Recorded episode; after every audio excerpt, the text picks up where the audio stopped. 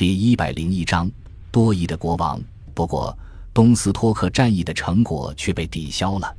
许多乡绅搬出各种借口，就是不肯出兵助亨利一臂之力。而关于国王未来的命运如何，谣言也从未中断。古往今来，战争的结果总是难以预料的。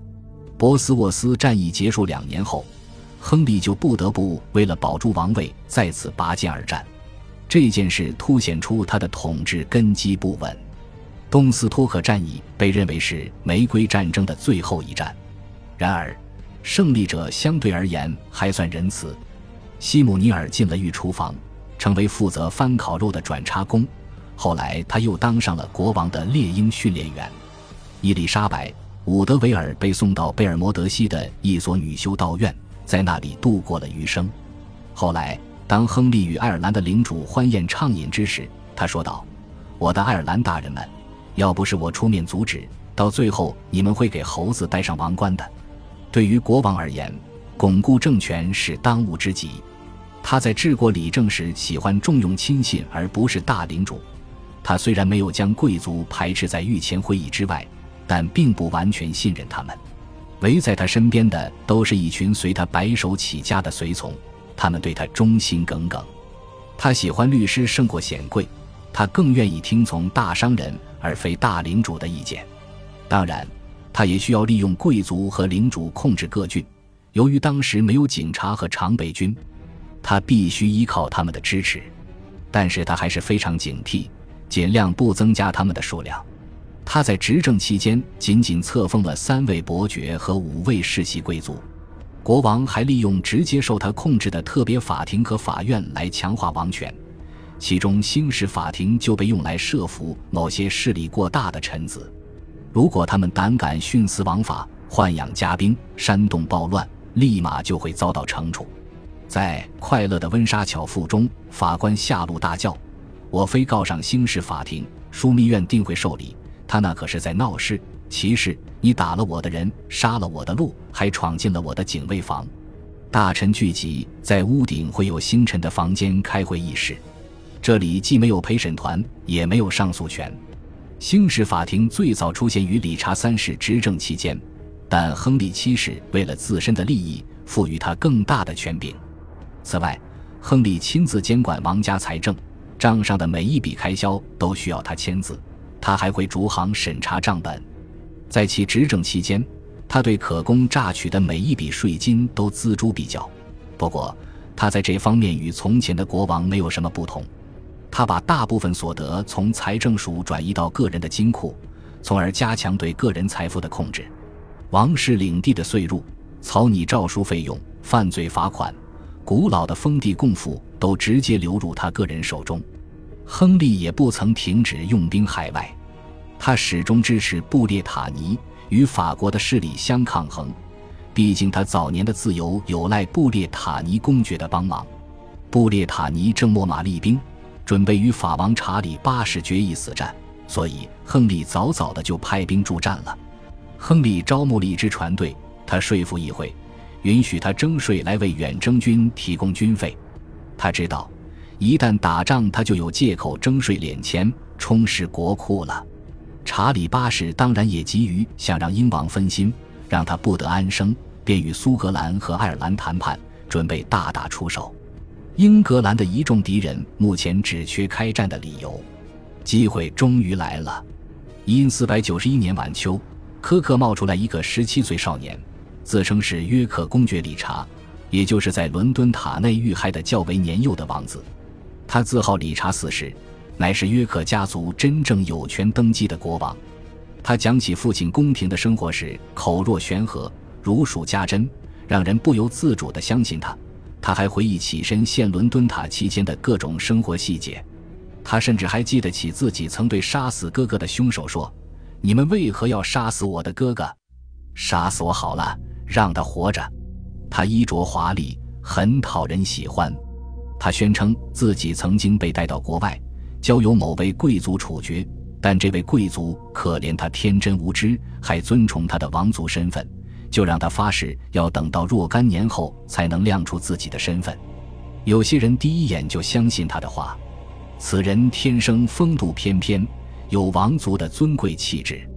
他的真名叫珀金·沃贝克，据说他来自弗兰德斯，是一名船夫的儿子。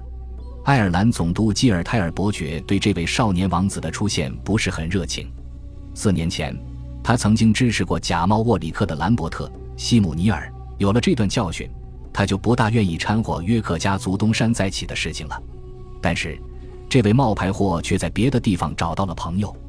沃贝克立即收到法王的邀请，前往查理八世的宫廷。他在那里得到了热情招待。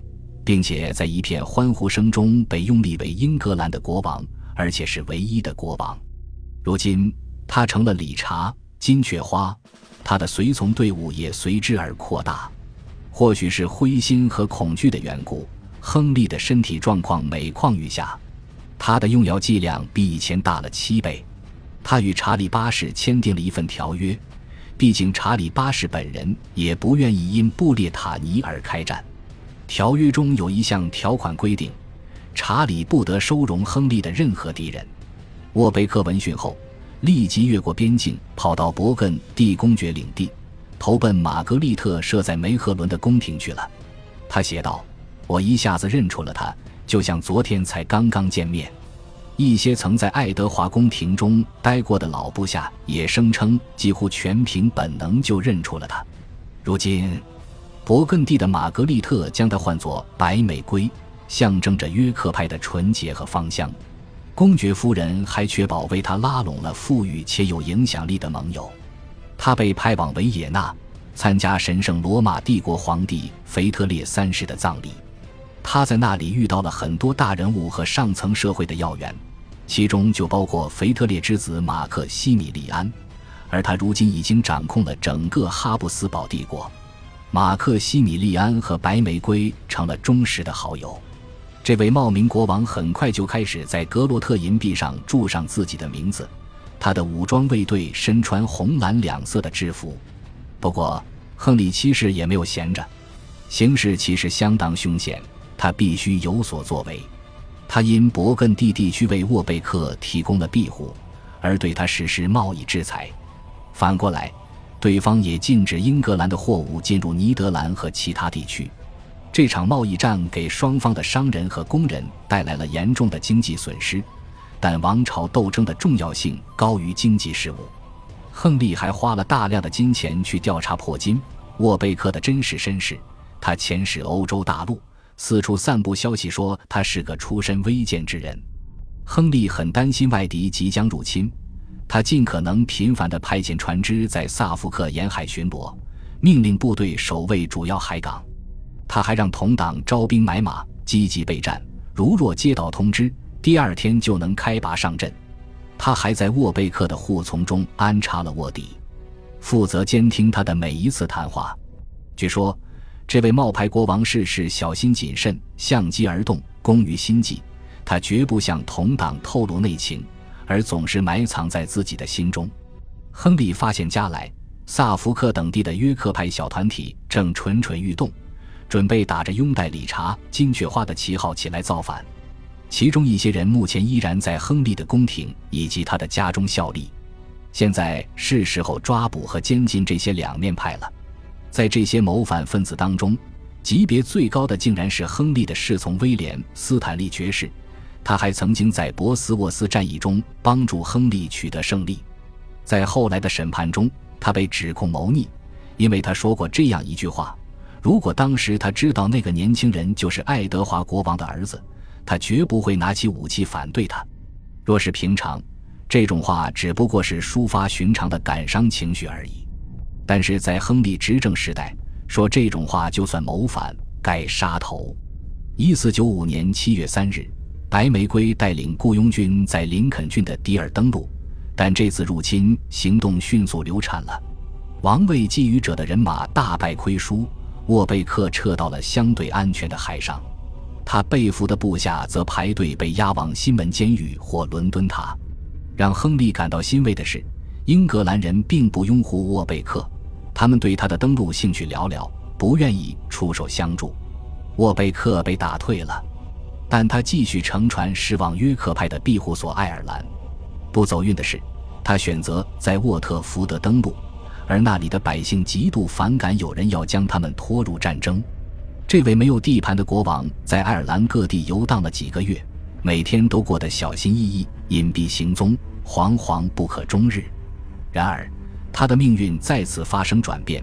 他接到了邀请，前往爱丁堡投奔苏格兰国王詹姆斯四世。苏格兰国王比较年轻，年龄与沃贝克相仿。他想抓住一切机会给宿敌英格兰添乱，削弱其实力。不过，沃贝克收到的可不仅仅是口头承诺，他还收获了一位新娘——苏格兰国王的近亲凯瑟琳·戈登与他订婚。严格来说，她不算公主，但是对于沃贝克来说，退而求其次，能够娶到她也算不错了。感谢您的收听，喜欢别忘了订阅加关注，主页有更多精彩内容。